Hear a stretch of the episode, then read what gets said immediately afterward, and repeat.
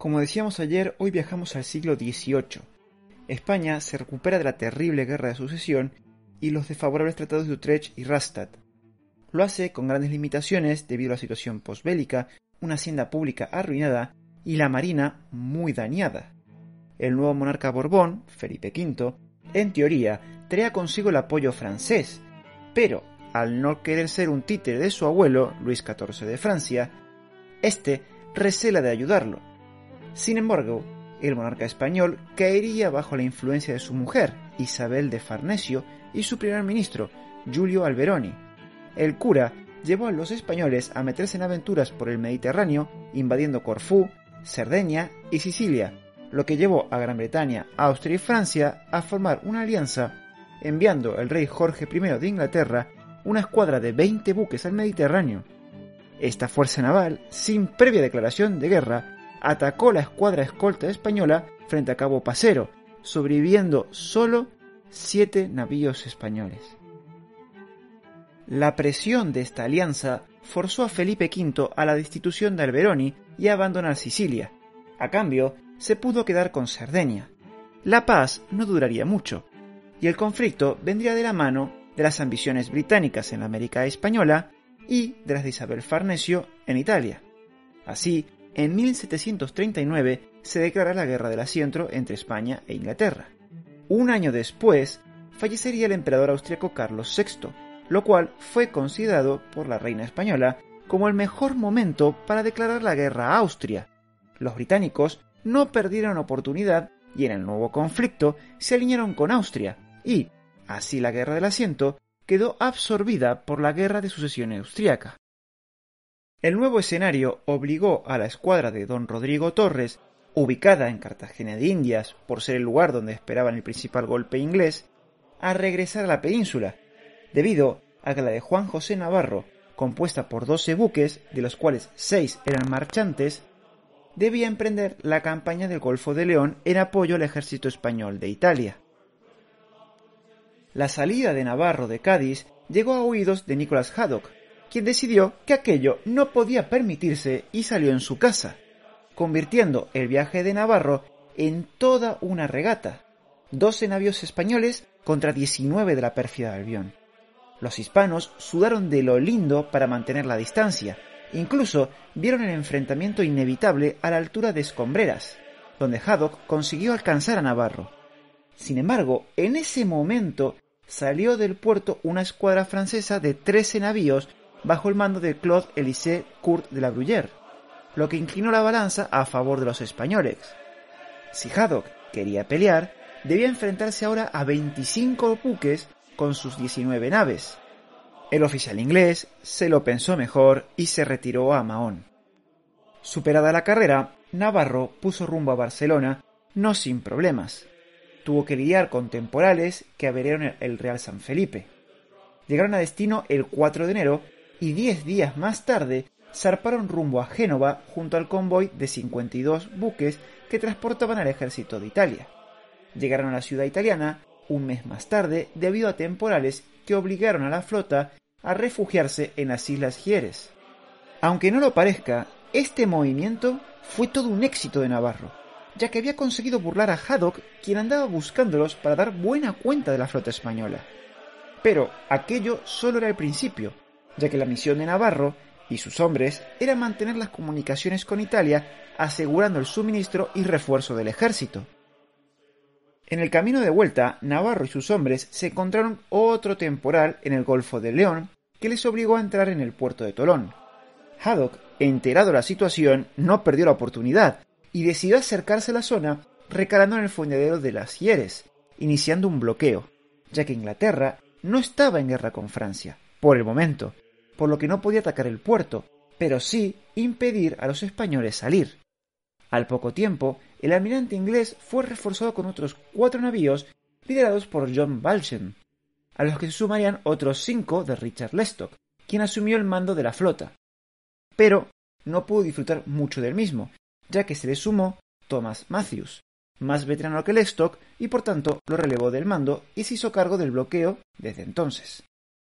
Como te habrás imaginado, las esperanzas españolas se iban desvaneciendo a medida que los buques ingleses se iban acumulando por aquellas aguas. Además, varios de sus navíos estaban en mal estado, las tripulaciones agotadas o enfermas, y encima los franceses no colaboraban tanto como se necesitaba al no facilitar a Navarro todos los recursos necesarios para las reparaciones. A pesar de las dificultades, Navarro se negó a rendirse, y lejos de permitir que sus marinos se abandonaran al desánimo, puso a todos a trabajar en el acondicionamiento de sus unidades. Pero no solo eso, además sometió a las tripulaciones a un intenso plan de entrenamiento en el manejo de artillería y el disparo. Pero, mientras Navarro sacaba provecho del bloqueo, el almirante Matthews tampoco se quedó de brazos cruzados e incrementó la presión sobre las fuerzas españolas en el Mediterráneo. En junio de 1742, el capitán Norris, con cinco navíos, sorprendió en Saint-Tropez a la escuadra de galeras de Don Donato Domás, aniquilándolas. Envió otro destacamento, bajo el mando de Martin Rolls, a Nápoles para amenazar a su rey con bombardear la ciudad si no se proclamaba neutral en el conflicto. El mismo Rowley persiguió al navío San Isidro hasta Hazio, obligando a su comandante a incendiarlo para evitar ser capturado. Por tanto, el tiempo jugaba en contra de los españoles y Navarro lo sabía, pero tampoco veía la forma de romper el bloqueo debido a la enorme diferencia de fuerzas. Pero, ¿por qué eran tan importantes aquellos 12 barcos españoles? Además de razones estratégicas, también había otras para los británicos. La guerra entre españoles e ingleses había comenzado unos años atrás y en otros mares las cosas no le iban tan bien a la pérfida de Albión. Vernon, en Cartagena de Indias, cosechó una de las derrotas más humillantes de Inglaterra. Anson fracasó en el Pacífico, y los corsarios españoles estaban dando buena cuenta de los barcos ingleses. El Parlamento británico estimó que todos estos fracasos sobrepasaban el millón trescientas mil libras esterlinas, además de la pérdida de prestigio. La opinión pública inglesa, dolida en su soberbia, exigió la dimisión del primer ministro Lord Walpole, por lo que los británicos andaban ansiosos de obtener una resonante victoria en el Mediterráneo, lo que motivó que se reforzara mucho más aquella fuerza naval.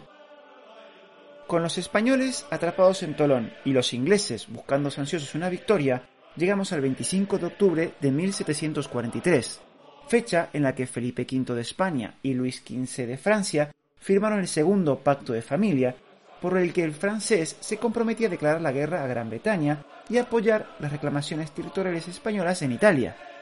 Cuando llegaron las noticias de Tolón, Navarro respiró aliviado. Por fin tendría el apoyo de las naves francesas para romper el bloqueo.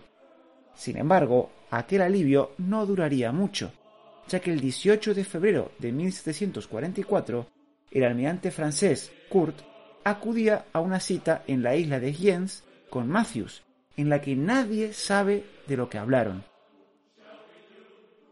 ¿Y tú qué piensas? Házmelo saber en los comentarios.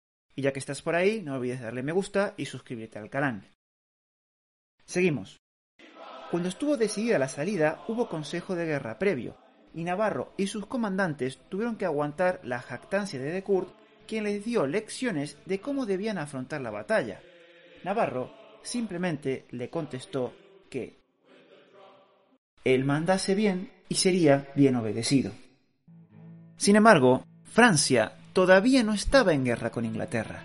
La Armada francesa tenía órdenes de escoltar a los buques españoles sin abrir fuego sobre la flota inglesa a menos que ésta lo hiciera antes sobre ellos. A pesar de ello, el tono de las conversaciones daba a entender que los galos combatirían junto a la escuadra española. Aunque solo era una suposición, y no daba muchas garantías a los españoles, quienes no dejaban de ver como probable la situación en la que se tuvieran que enfrentar solos a la escuadra inglesa. No olvidemos que si los españoles peleaban en solitario, únicamente disponían de 12 naves con las que enfrentarse a 32 inglesas. Sin embargo, si los franceses se unían a la batalla, sumaban otros 16 buques, nivelando las fuerzas. Finalmente, será en la madrugada del 19 cuando la combinada franco-española levó anclas. Se organizó la flota en tres cuerpos, la vanguardia, dirigida por Gavarer, el centro por Kurt y la retaguardia bajo el mando de Navarro. Pero el escaso viento complicó la salida y produjo accidentes en la combinada, por lo que Kurt ordenó fondear nuevamente, aplazando la salida hasta el día siguiente. Navarro, por su parte, decidió no fondear su Real Felipe y se quedó voltejeando toda la noche. Al amanecer, el almirante español recibió las órdenes del viejo Kurt, quien le mandaba penetrar con sus doce barcos en el fondeadero de las Gieres por el pequeño paso, y, desde allí, asaltar a los 32 navíos ingleses. La idea era tan disparatada que rozaba lo criminal, debido a la estrechez del paso que obligaba a los españoles a pasar barco a barco sin apoyo mutuo entre los buques para hacer frente a una fuerza muy superior y encima con la amenaza de poder ser atacados con brulotes. Navarro, seguramente, se acordó de la madre y de todos los antepasados del almirante francés. Sin embargo, respiró profundamente y mantuvo la calma. Respondió a Kurt explicando el motivo de no emprender aquella acción, procurando ganar tiempo e impacientar a los ingleses tanto que estos saldrían en su búsqueda. Afortunadamente, el almirante francés entró en razón y ordenó a Navarro ubicarse a popa de la formación. Sin embargo, el alivio no le duró mucho al almirante español. A primera hora de la tarde, Kurt volvió a enviar la misma orden a Navarro. El español, posiblemente más que enfadado, mandó al francés bien lejos. A pesar de ello, contestó calmadamente alegando que ya estaba anocheciendo y no había tiempo por lo que era mejor aplazar la acción hasta el día siguiente. Y a la mañana siguiente, una tercera orden llegó. Navarro no le quedaba más opción que cumplir. Aquello era irrevocable. Cuando se disponía a hacerlo, por el paso grande asomaron las velas británicas. Los ingleses, hartos de esperar, salieron en zafarrancho de combate. Ante el decidido avance inglés, Kurt, lejos de dar batalla, ordena la huida. La escuadra inglesa se acercó describiendo una curva buscando posicionarse en una línea paralela a la de la flota hispano-francesa. Mandaba la vanguardia el contraalmirante Martin Rolls, el centro Matthews y la retaguardia Lestock. Por parte de la combinada, la vanguardia estaba comandada por Monsieur Gabaret, el centro de Kurt y la retaguardia Navarro. Rápidamente quedó patente que la vanguardia inglesa no alcanzaría su contraparte gala, solo alcanzó a los últimos navíos del centro bajo el mando de De Kurt, mientras que el grueso de Matthews llegó sin problemas a la altura de los buques españoles, seguido por los primeros navíos de la retaguardia inglesa liderada por Lestock. Matthews seguramente pensó que aquello sería un mero trámite, y que sería el responsable de traer esa tan ansiada victoria que la pérfida Albion esperaba. Recibiría toda clase de honores una vez volviera a Londres, y solo por hundir aquellos 12 buques españoles. Un paseo. Sin embargo, el oficial inglés olvidó el punto débil de su escuadra, uno que podría reducir considerablemente la eficacia de sus fuerzas hasta el punto de hacerlas inútiles, la profunda animosidad entre él y Lestock.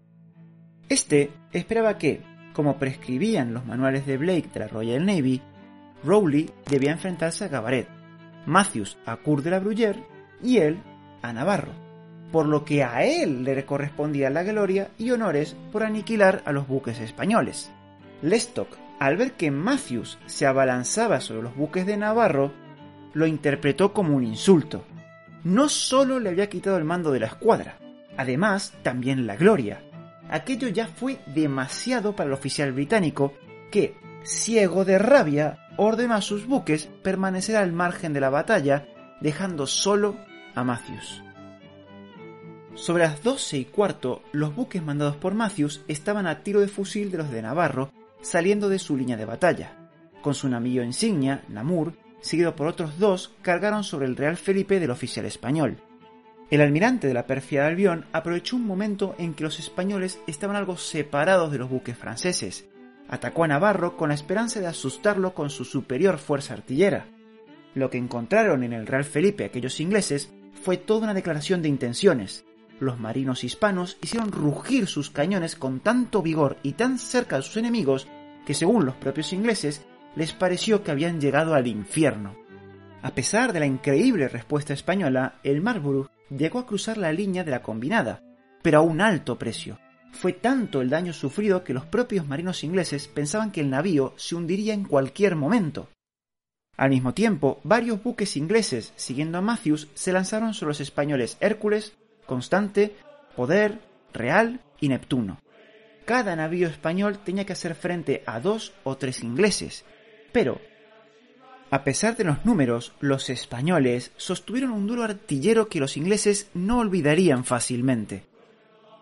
El Hércules rechazó a base de plomo a tres navíos de la pérfida de Albión, aunque también recibió importantes impactos que lo obligaron a salirse de la línea para efectuar reparaciones. Imagina con qué vigorosidad rechazó a los británicos que ninguno se atrevió a perseguirlo. El Constante recibió su primer enemigo echándole abajo la verga del trinquete y obligándolo a retirarse. A continuación, otros dos buques ingleses se acercaron con los que mantuvo un combate durante tres horas, en el cual su comandante Iturriaga resultó muerto. La nave española sufrió importantes averías que también la obligaron a separarse para poder repararlas. El poder, un marchante, recibió al princesa con una tormenta de fuego y plomo que lo rechazó causándole tal destrozo que la nave británica arrió la bandera, pero los españoles no pudieron capturarla debido a que a su rescate vino otro navío británico. El Somerset de 80 cañones fue el siguiente en querer batirse con el poder. Los de la pérfida de Albión fueron recibidos con el mismo ímpetu que los españoles mostraron a su primer contendiente. Los cañones y fusiles españoles rugieron con toda su furia, obligando a los ingleses a retirarse. Tras lo cual llegaron otros tres, el Bedford, Dragón y Kingston ninguno estuvo a la altura del pequeño poder. A base de valor, el navío español consiguió zafarse, aunque ya muy destrozado. Tras el duro combate y haber sufrido muchas bajas, el poder fue apresado por el Berwick. El Neptuno, a corta distancia, se batió con cuatro buques y una fragata de la pérfida Albión que casi consiguieron rodearle. Los hispanos se defendieron como gato panza arriba durante casi cuatro horas. La nave española sufrió importantes impactos y muchas bajas, pero obligaron a los ingleses a retirarse. La tripulación se vio obligada a luchar para evitar que el navío se fuera a pique debido a los daños de la batalla. Los británicos no se podían creer lo que estaba ocurriendo. Aquellos barcos españoles les habían obligado a retirarse para reparar sus averías, mientras el núcleo de la escuadra española seguía ahí, irreductible. Matthews, mirando sus buques con daños por el combate y faltando pocas horas para la caída de la noche, pensó que si quería resolver aquel combate rápido, solo había una opción, los brulotes. A las cinco de la tarde, Matthews, al ver el Real Felipe solo, ordenó al brulote Angali atacar al buque insignia español junto con otros dos buques de 70 cañones y él mismo en el Namur. Navarro, al ver el avance inglés y el Real Felipe sin poder moverse, ordenó botar la falúa del buque para trabar o al menos desviar al brulote inglés. Maki, al mando del Angali, ordenó abrir fuego sobre la falúa española. Pero ni tiempo tuvo el oficial inglés de arrepentirse, ya que nada más disparar, el brulote inglés voló lanzando a parte de la tripulación por los aires, tras lo que ardió mientras mantenía el rumbo hacia el Real Felipe. Con el brulote en llamas y avanzando, el tiempo corría en contra del buque insignia español, pero la nave brillante consiguió llegar a tiempo para ayudarlo. Comenzó entonces, junto al Real Felipe, a cañonear al brulote. Rápidamente se unieron otros dos buques para detener al inglés. Entre aquellos disparos, uno consiguió hacer blanco sobre el Angali enviándolo al fondo del mar. A este grupo de barcos españoles se unió también el Hércules y entre todos consiguieron rechazar el segundo ataque británico.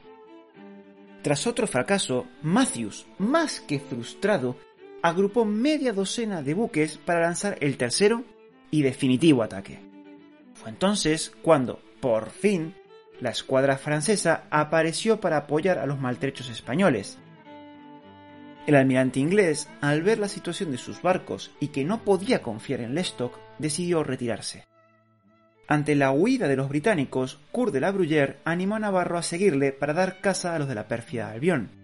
Sin embargo, el oficial español respondió que muchos buques de su escuadra no podían ni moverse, por lo que solicitó que le enviara ayuda para realizar las reparaciones necesarias. Al amanecer del 23, los ingleses todavía no se habían retirado de la zona de combate. La combinada hispano-francesa y la flota británica se mantenían a la vista. El Hércules, muy averiado, se había separado mucho de la flota y amaneció cerca de los ingleses. Estos aprovecharon la ocasión y lanzaron un ataque sobre el navío español. Los hispanos, a bordo del Hércules, mantuvieron un duro combate durante casi una hora, tras lo cual llegaron los franceses para ayudarle. Los galos maniobraron como para presentar batalla, pero los ingleses decidieron no continuar. Fue durante estos movimientos cuando un buque galo consiguió represar el poder, ya que éste navegaba muy separado del resto de la flota de la pérfida Albión, pero lo prendió fuego al considerarlo inservible debido a los daños en el casco. Tras aquella última acción, Matthews decidió no seguir intentándolo y se retiró. Al amanecer del 24 no quedaba ningún barco británico en aquellas aguas. Al conseguir que los ingleses se retiraran de la zona, Navarro se apuntaba a un éxito al romper el bloqueo y, también, al conseguir una inmovilización temporal de la escuadra británica, se consiguieron pasar convoyes de aprovisionamiento para el ejército de Italia. El resultado de la contienda no fue determinante para ningún bando. Es por ello que para algunos británicos esto fue una victoria, aunque no total. Para otros, un empate. Otros incluso lo consideran un fracaso estratégico o un fiasco. Sin embargo, hay dos cosas que son evidentes. Una fue la heroica actuación de los españoles, reconocida incluso por los propios mandos de la escuadra británica, quienes reconocieron el comportamiento de los españoles durante todo el combate. Rodrigo Urrutia, durante su cautiverio, recibió honores dirigidos a él mismo como también a Navarro y al resto de comandantes españoles. Según el propio Urrutia, todos los brindis de los británicos, después del rey, eran para el almirante Navarro. Todas las sobremesas caían en el valor de los españoles. Incluso el propio Matthews le devolvió la espada a Urrutia en reconocimiento a su valor y actuación durante la batalla. Lo segundo, los españoles consiguieron su objetivo, romper el bloqueo y poder prestar su apoyo al ejército de Italia hasta que los británicos consiguieron hacerse con el control del Mediterráneo occidental posteriormente. Sin embargo, lo dejo en tus manos. ¿Tú qué piensas? ¿Fue una victoria española o británica? ¿O tal vez un empate? házmelo saber en los comentarios. Y si te ha gustado, no olvides darle me gusta, suscribirte al canal y compartir el vídeo. Muchas gracias y hasta la próxima.